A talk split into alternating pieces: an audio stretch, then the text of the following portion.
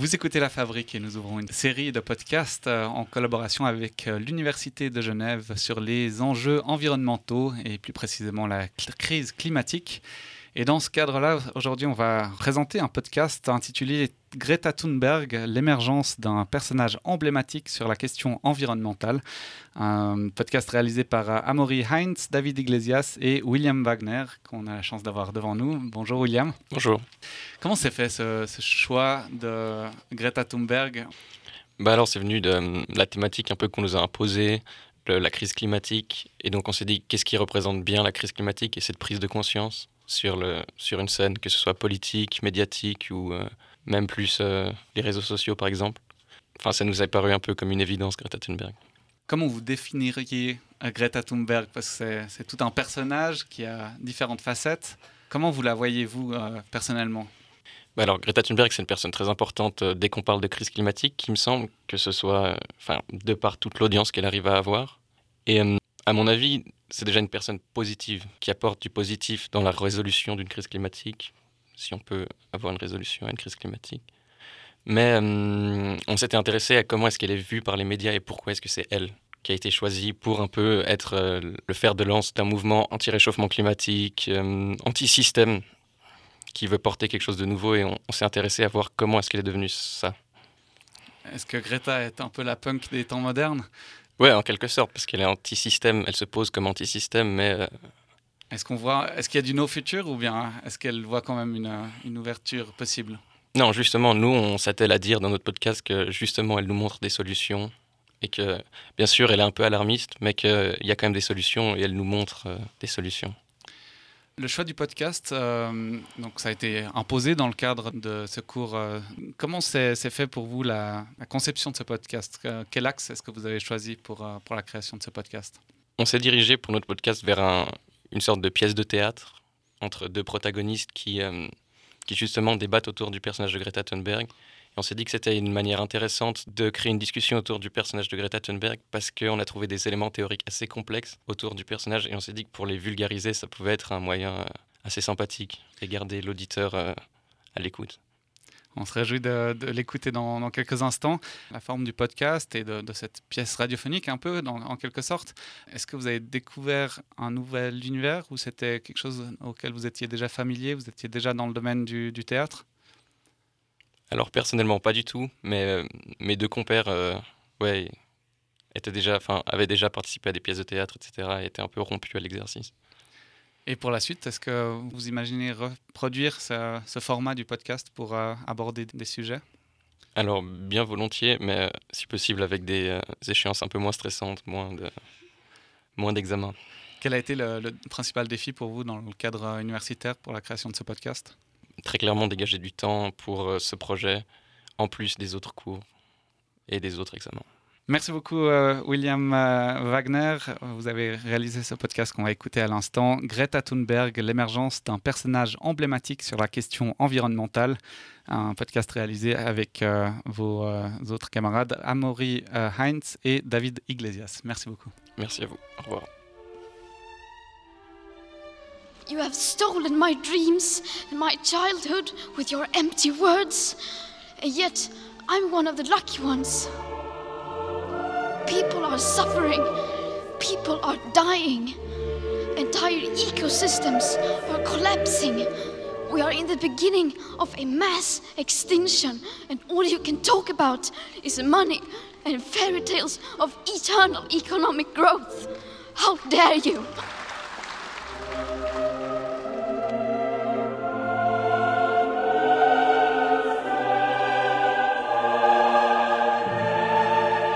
Greta Thunberg, l'émergence d'un personnage emblématique sur la question environnementale, un podcast humoristique qui vous est présenté par Amaury Heinz, David Iglesias et William Wagner.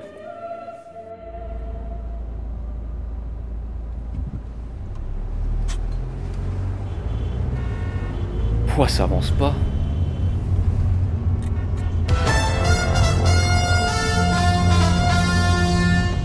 Elle a seulement 16 ans, mais elle a désormais un nom que presque le monde entier connaît et c'est pas prêt de s'arrêter. Cette jeune femme, c'est Greta Thunberg et pour le magazine American Time, c'est elle la Person of the Year, la personnalité de l'année. Quoi Mais c'est elle la personnalité de l'année Cette gamine qui passe ses week-ends à faire la morale, c'est n'importe quoi. Ouais, t'es dur. Elle fait peut-être moins d'un mètre soixante, mais en moins de deux ans, elle est quand même passée de la petite fille qui sèche les cours pour faire passer un message à la figure emblématique de la lutte contre l'inaction des États face au changement climatique. Pour une gamine, c'est plutôt stylé, non? Ok, mais pourquoi elle? Bah, je sais pas. Elle est atypique, elle a du cran. Faut croire que ça plaît. Ça plaît surtout aux journaux d'en parler, oui. Bon, je sens que j'ai pas les arguments pour te convaincre. Si on demandait à un gars qui pèse un peu dans le milieu des médias, écoute plutôt Bernard Rappa, le rédac chef de la rubrique Actu à la RTS. Bon, je crois qu'il faut, bien voir que euh, ce personnage a éclaté sur la scène médiatique parce que, euh, au fond, dans, toute la discussion autour de, de, de l'environnement, euh, de, de, de, la chute de la biodiversité, du réchauffement de la planète, il y a, euh, au fond, évidemment, un, intérêt des médias à, découvrir des gens qui incarnent un, un, une bataille, un combat. Au fond, hein, les médias racontent souvent des histoires à partir euh, de, de, personnages. Je crois qu'elle est arrivée à cristalliser par son action quelque chose qui était dans l'air. C'est souvent comme ça dans l'actualité, au fond. Il y a tout à coup un personnage, une action, un lieu qui devient une espèce de lieu symbole. Un symbole? Rien que ça. C'est bien beau de réunir les gens comme ça, mais au final, ce sera quoi? Comment compte-t-elle faire changer le comportement des gouvernements à elle toute seule? Eh bien, justement, comme l'a dit Bernard Rappa, elle n'est pas seule. Je ne sais pas si tu as déjà entendu parler de ça, mais des chercheurs ont théorisé deux trucs. Le political engineering, c'est le fait que ce sont les gouvernements qui agissent pour créer et puis appliquer des politiques publiques, et le social engineering. Ça, c'est le fait que c'est la société civile, en gros toi, moi, des ONG et puis d'autres trucs, qui se mobilisent pour créer des politiques. Allez, avance euh. Bah, Greta, on peut dire qu'elle fait ça, du social engineering. Oula, attends, je comprends rien à ton baratin là. En gros, je vais trier mes déchets et arrêter de prendre l'avion parce que Greta me l'a demandé avec son social machin truc là. Et après, ça va juste montrer au gouvernement que ça sert à rien d'agir, vu qu'on peut très bien le faire nous-mêmes, et ils vont encore plus la couler douce, non?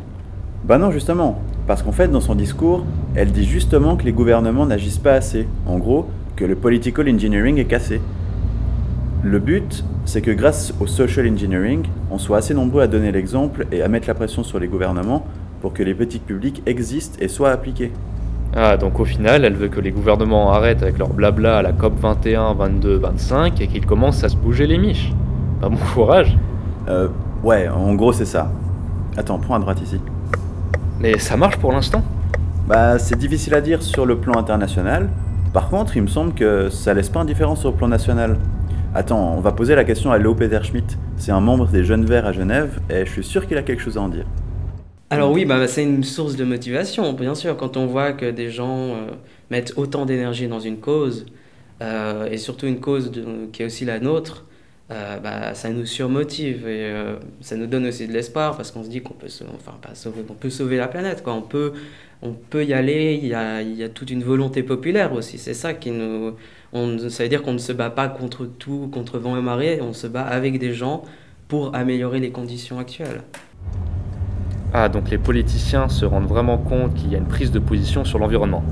Bah ouais, et je sais pas si tu es au courant, mais aux dernières élections, le Parti des Verts a fait une poussée assez incroyable, voire historique. Bah ça aussi, c'est grâce à la société civile, et à quelque part aussi grâce à Greta. En tout cas, c'est ce que m'a dit Léo. Alors, oui, ben déjà on peut voir euh, qu'aux dernières des élections, il y a quand même eu une grande poussée des Verts, enfin, et des partis écologiques, on va dire comme ça. Et ce qu'elle pousse surtout, en fait, c'est une sorte de réveil, euh, on va dire, euh, bah, écologique, pour, euh, pour reprendre le mot, mais déjà, elle rassure, oui et non, parce que quand même, elle vient apporter des, problématiques, en fait, à, montrer à la génération, on va dire, des boomers ou des, gens qui sont en tout cas plus vieux que moi.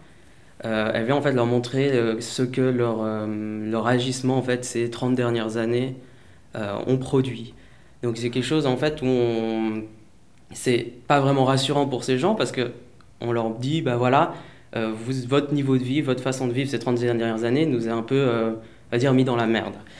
Mais après elle arrive aussi en disant que voilà il y a des solutions scientifiques qui sont là et c'est de toute façon son message c'est ça c'est d'écouter la science et dire que c'est possible de changer, c'est possible de le faire, il y a les moyens il faut juste s'y mettre maintenant. Donc c'est un peu un message en fait d'un dual, enfin de, où il y a deux côtés de la chose. Et oui, bah, c'est à la fois rassurant, mais c'est aussi à la fois un peu difficile à, apprendre, surtout quand on, on fait partie du problème. Ah ouais, donc ça c'est du social engineering, c'est ça? Ouais. Si j'ai bien compris, ça a comme effet d'encourager les partis qui s'intéressaient déjà aux questions climatiques, style les Verts, euh, à faire encore plus d'efforts. Et en plus, ça force les partis qui priorisent moins les questions écologiques, genre PLR, UDC, à commencer à faire quelque chose pour l'environnement. Ouais, ça pourrait bien marcher, ton histoire. Enfin, à condition que les gouvernements suivent le mouvement. Exact. Et c'est à ce moment-là qu'on pourra dire que le political engineering fonctionne bien. Et dans tous les cas, c'est jamais mauvais de mixer social, political et geoengineering. Attends, attends, le geoengineering T'as quoi avec tes termes anglais là? Ah mais arrête, je sais très bien que tu parles anglais. Le geoengineering, c'est juste le fait de contrer les changements climatiques avec des projets scientifiques à très grande échelle.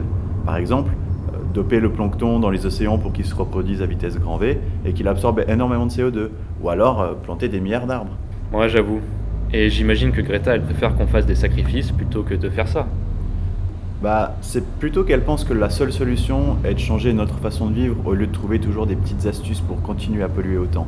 Mais si on fait tous un effort, je vois pas pourquoi le geoengineering serait pas un atout. Ok, tu m'as convaincu. Je vais commencer à ne plus aller en cours les vendredis du coup. Tant que tu fais ça pour aller au manif, euh, je t'en empêcherai pas. ok, on est arrivé.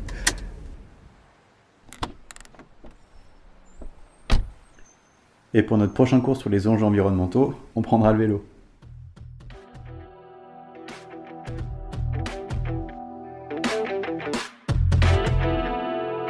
Voilà, nous arrivons donc à la fin de ce podcast.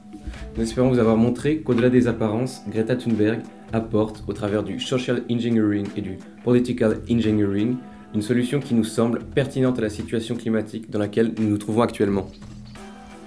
Par le personnage de Greta, la faute n'est plus mise uniquement sur les mauvaises habitudes de la population, mais bel et bien sur une interrelation entre ces dernières et le système politique. De plus, c'est de ce même duo que pourrait naître une solution pour sortir de la situation climatique actuelle. Le geoengineering, abordé en fin de podcast, n'est pas un thème qu'aborde Greta Thunberg volontiers. Pourtant, il nous semble qu'il pourrait être une composante intéressante de la solution proposée par la militante écologique. Ce podcast touche maintenant à sa fin, nous vous remercions de l'avoir écouté jusqu'au bout et espérons vous avoir appris quelque chose. Un grand merci à Bernard Rappa et à Léo Peter Schmidt pour leur participation et leur patience dans le cadre de la réalisation de ce podcast.